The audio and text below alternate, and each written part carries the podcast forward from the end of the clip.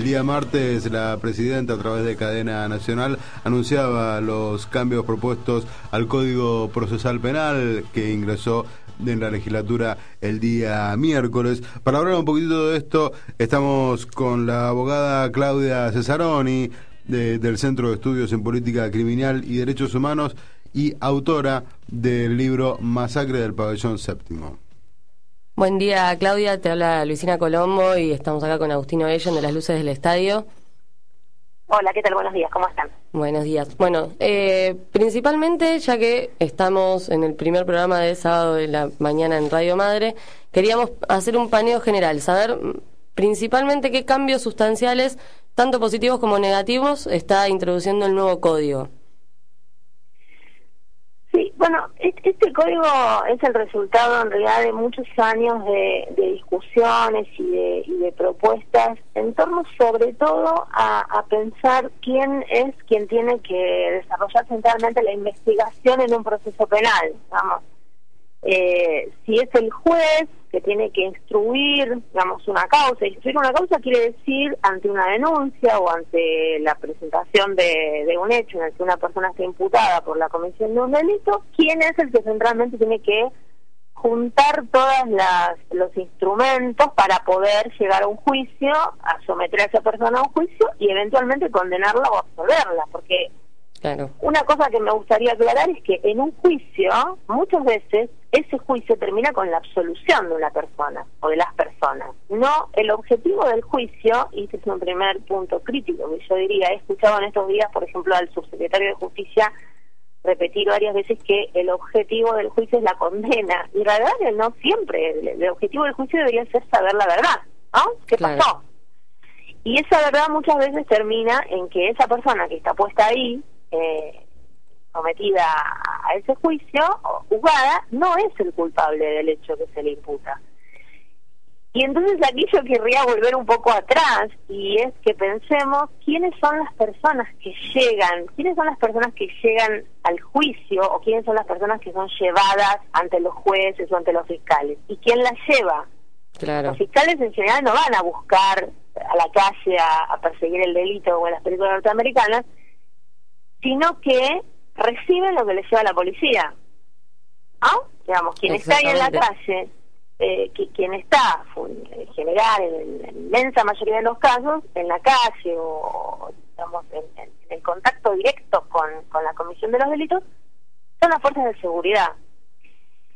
Entonces, aquí eso me parece que hay que tenerlo presente, porque si no me parece que a veces hay como una idea eh, fantasiosa eh, y formalista del sistema judicial, eh, que es que a, juicio llegan, o al proceso penal, llegan aquellas personas que han sido encontradas cometiendo un delito por la propia justicia, ¿no? por los propios operadores judiciales. Y eso no es así. Y Llegan los que son llevados por la policía. Y el cambio del que vos hablabas de que eh, los que recolectan las pruebas ya no sean eh, los jueces, sino que esto pase a manos de los fiscales, que es también algo que, mencionaba la presidenta en la cadena nacional.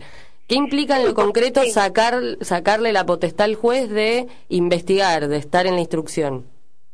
Bueno, es que justamente el juez en ese caso es juez y parte, ¿no? Digamos, el mismo que resuelve qué pruebas son las que son útiles o sirven para, para alumbrar ese proceso, es el que después las busca las pruebas y decide si esas pruebas, por ejemplo, son pertinentes. Si tiene como una doble función. En ese sentido, si es el, el fiscal el que busca las pruebas, el que hace la investigación en contacto, en constante, digamos, este, oposición con la función del el rol de la defensa, ¿no? Que se discute si esas pruebas afectan o no, por ejemplo, al imputado, aparece como una solución mejor a que sea el juez quien sea eh, redundantemente juez y parte. ¿no? En ese sentido, es una, una, una cuestión positiva que eh, en el juicio participen dos partes claramente diferenciadas fiscalía y defensa, y que el juez justamente vaya definiendo en ese proceso de instrucción eh, qué pruebas sirven y cuáles no, cómo se desarrollan los procedimientos, que facilite esa investigación. Claro.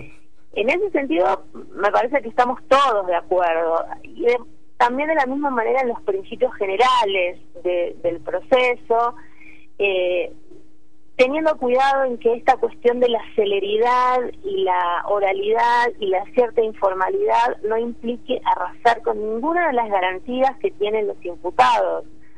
Eh, yo en estos días recogía un, viejo artículo de Horacio Secchi que recomiendo que lean, que se puede buscar en internet, está visible, pero lleva hace varios años, eh, a Massimo Pavarini, que es un, enorme criminólogo eh, italiano, en ese reportaje de hace varios años Pavarini le contestaba a Horacio, cuando Horacio preguntaba sobre los derechos de las víctimas y de los imputados, y Pavarini decía, en el proceso penal la única víctima es el imputado ¿Qué quiere decir esto? Que a quien hay que proteger centralmente en el proceso penal es al imputado, a quien hay que garantizarle todos sus derechos de defensa, su derecho a no declarar en su contra, a ser protegido de amenazas de la fuerza de seguridad, etcétera, etcétera, etcétera, es el imputado. Claro, y en ese, eh, en ese sentido lo que te quería consultar era, eh, vos hablabas recién de las declaraciones de eh, varios personajes de la política hablando de que el objetivo del, del juicio de una causa es llegar a la condena. Eh, en ese marco, en ese marco y en el marco de lo que se discutió sobre las preventivas, teniendo en cuenta que más de la mitad de los presos en Argentina están presos eh, sin condena. Eh, bastante más, sí. Sí, bastante más. Esos son los números, digamos, oficiales. En la provincia de Buenos Aires más del 70%. En la provincia de Buenos Aires más del 70%. Eh, claro, exactamente. Bueno, uno de los cambios que pareciera introducir el código es eh, sobre el tema de las preventivas. Se habla de conmoción social, de reincidencia y de una preventiva durante la instrucción. Es, eso hace ruido teniendo en cuenta de que la gran mayoría de los presos están presos en condiciones eh, fuera de, condena.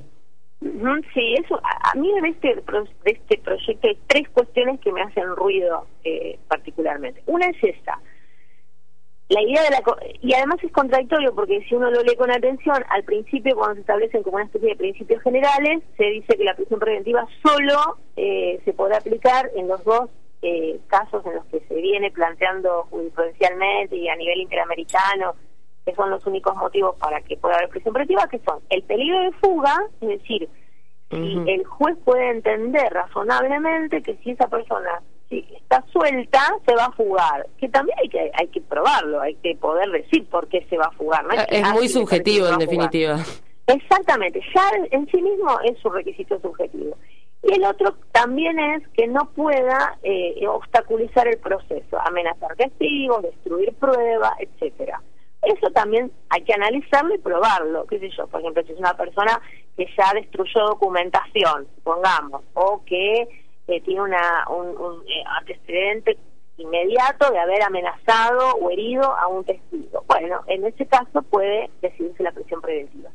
Pero la idea de conmoción social está insertada, es decir, es una eh, una concesión a lo que Zafarón y tantos otros le llaman la criminología mediática, porque hay hechos que producen una enorme conmoción social y que no implican de ninguna manera que haya más peligro de fuga. Digo, por decir algo, el llamado motochorro, el pibe este que quiso saltar a un turista. Que además Cristina lo usó de ejemplo. ¿eh? Que además Cristina lo usó de ejemplo durante la cadena nacional. lamentablemente. Entonces, ese caso, ese pibe no puede ir ni a la esquina, la verdad.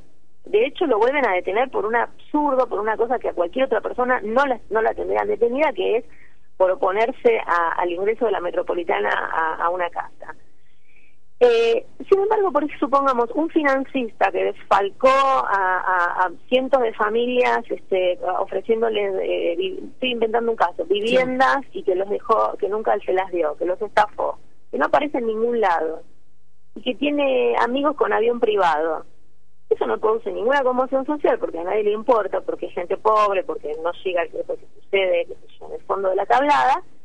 A nadie le importa, no salen los medios, y tipo se toma un avión y se va la, la, conmoción social no tiene nada que ver con el peligro de fuga y está insertado ahí como si tuviera algo que ver. Me parece que eso nos hace mucho ruido. ¿Y el tema de la reincidencia, eh, cuánto va a pesar? Digamos, es, pues, es una, un prejuzgamiento cuando ya largamente la jurisprudencia viene diciendo que la reincidencia no debe que una vez que un delito fue cometido y se ha condenado a una persona, no debería incidir en la decisión sobre un nuevo hecho aquello que ya sucedió. Porque, ¿qué pasa si no? Hay algo que, que, que estamos diciendo que es hipócrita, que es que en nuestro país se aplica el sistema penal o las condenas para resocializar o reinsertar a las personas. Si nosotros luego eso en las cuestiones concretas como los procesos en, el Código Procesal Penal o, en otras medidas, eso lo tiramos por la borda y aplicamos más castigo, que es, por ejemplo, en este caso la preventiva, a las personas que ya estuvieron condenadas, hay algo que está fallando. Es decir, la preventiva, lo que todos tenemos que entender es una pena anticipada. La persona es inocente. Nosotros le estamos aplicando una pena antes de saber si es culpable. Y a mí no me importa saber si en otra ocasión ya cometió un delito. Claro, es cosa juzgada en todo caso. ¿Eh? Es cosa juzgada lo que haya cometido un delito antes. Exacto, para esta nueva decisión yo tengo que tener en cuenta si esta persona se puede fugar o se puede, puede entorpecer la investigación. Nada más, no debería tener en cuenta nada más. Bueno, otro de los puntos eh, cuestionados o festejados, depende de dónde se haya escuchado la opinión, es el tema de la expulsión de extranjeros que los encuentren en infraganti, como se dijo en la cadena nacional. ¿No es también subjetivo sin una condena, sin una condena firme, una expulsión? A ver, en realidad yo invito, si uno lee el artículo que es el artículo 35, es es un poco es un poco distinto a, cómo se entendió, no es la expulsión inmediata.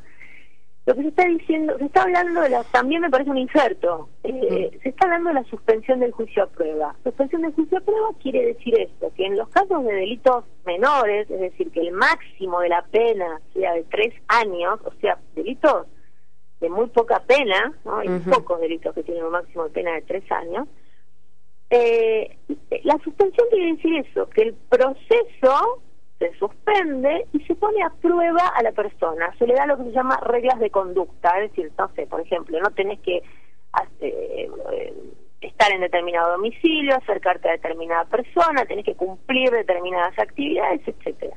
Se suspende el juicio y se somete a prueba, eso es.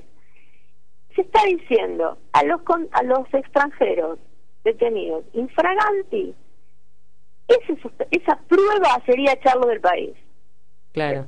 Es un absurdo o sea es un contrasentido porque no puede ser nunca una regla de conducta echar que te tengas que ir del país. Y no y no por eso sino no poder volver antes de los 15 años. Lo atempera un poco el, este, este, artículo que dice, bueno, si no hubiera cuestiones de, unificación familiar, si uno entiende que no podría aplicarse esto en los casos en que el extranjero tuviera familia, etcétera. Pero ahí se ocupan dos cosas. Una, la cuestión del delito infragante, porque el infragante suele ser la policía, ¿no? ¿Qué es el delito infragante? Pescan en la... Y, y la verdad que tenemos una historia de muchas causas armadas, historia y presente eh, imaginemos simplemente cualquiera de los muchachos que andan en la calle vendiendo cosas, carteras, pulseras, relojes, lo que no se cabe encima. Fácilmente se arma una causa. Eh, muchas de las causas eh, vienen acompañadas por el atentado y resistencia a la autoridad, porque eso quiere decir cuando los quieren detener y intentan, como cualquiera, causa, cualquiera diría, no, no me lleves. Eh, y con eso se arma una causa. Entonces, en esos casos, a los nacionales se les dice, bueno, como este es un delito menor, vos podés pedir la suspensión del juicio a prueba y te voy a poner tales reglas de conducta. Al extranjero se le ofrece, entre comillas, expulsarlo. Un ofrecimiento. No parece eh, eh, cumplir con el principio de igualdad y con el criterio que, que la Argentina tiene con respecto a la inmigración, ¿no? De puertas abiertas. Claro, va, por lo menos suena contradictorio con el, con el artículo de la Constitución Nacional que habla justamente sobre... Con la propia ley de migraciones, que es una ley muy muy moderna, una ley, digamos, desarrollada durante toda la, época de, Néstor, aprobada en esa época, y que es una, una ley realmente muy eh, progresista, democrática, y que solo habla de expulsión, porque está prevista además la expulsión de las personas que cometan delitos, pero una vez condenadas. Claro, con una condena firme, digamos. Y por último te quería consultar, así ya te dejamos eh, en paz tan temprano, Eh, ¿Qué significa la participación, la famosa participación de las víctimas en el proceso? Porque no queda todo claro cómo sería que va a participar una víctima eh, dentro de lo que es la investigación, por ejemplo. Sí, a mí de eso lo que más me preocupa es el artículo 325.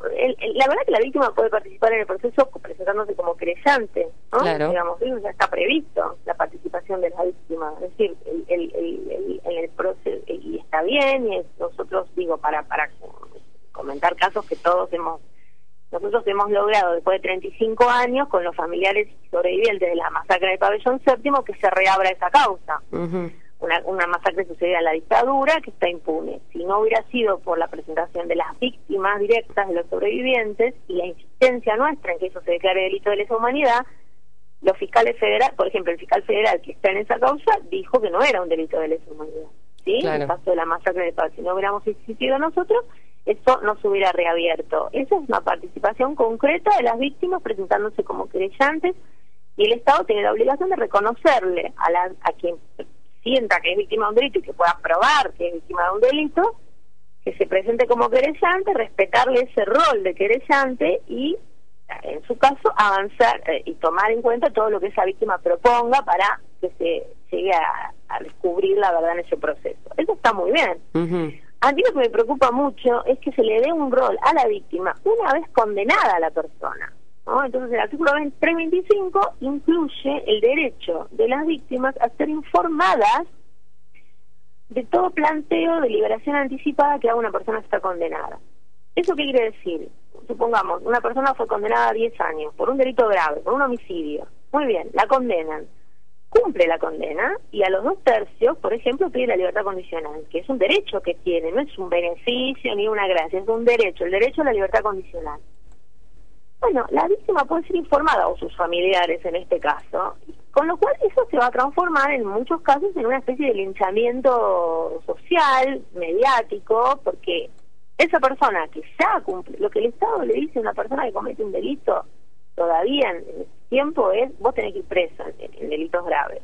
Claro. Tienes que cumplir tu condena, tienes que portarte bien, tienes que hacer lo posible para avanzar en la progresividad del régimen penitenciario y algún día podrás pedir libertad condicional. Porque no encuentro sentido a que siete años después, quince años después, ocho años después de sucedido el hecho, las víctimas o sus familiares sean anoticiadas de este pedido de libertad condicional porque no tienen ningún rol que jugar ahí sea, ya el delito fue investigado y ya la condena fue impuesta.